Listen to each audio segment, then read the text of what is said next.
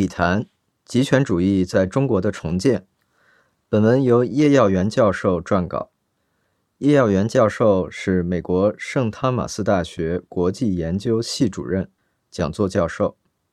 习近平在中共二十大上如众所预期的破格连任了中国共产党总书记，而这也象征中国共产党党中央的集体领导制度的破坏。更不要提这一届的中央政治局常委会的七人名单都是习近平拉拔的人上阵。这一切清楚地表明了目前共产党中央独尊习一人的走向，但这并不代表习近平的政治权力透过他自己的政治布局已经稳定妥当。事实上，因应中国人民对于习近平个人独裁以及强烈对内的言论自由控制，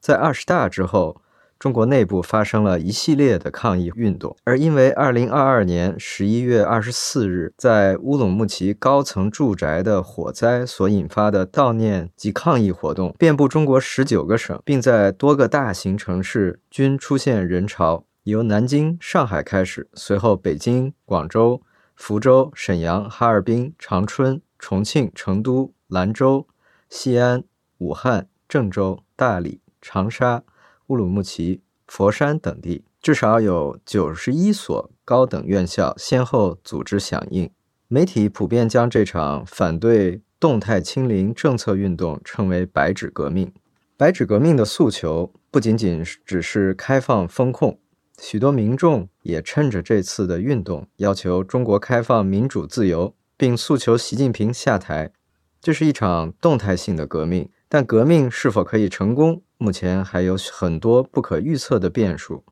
第一个变数是这场革命的运动是否可以在面对警察的暴力之下继续持续下去。如果这场运动在面临警察的压制之后就退缩了，那就很难有效地挑战共产党的威权政权。第二个变数是白纸革命对体制的冲撞是否会得到共产党内部的里应外合。革命的成功往往是需要体制内的改革派一起来配合，才会有更高的机会得以成功。最后一个变数则是习近平如何面对这场白纸革命，他是否会如同六四一般，在抗议的规模扩大之后，采取军事的力量进行压制，还是会因为面临到内外的压力？而采取比较宽松的政策来制衡这些运动。上述这三个变数都有待时间来证明，到底机会是不是站在抗争者这一边。但依照习近平透过大规模风控来控制人民以及政治权力集中的这一些趋势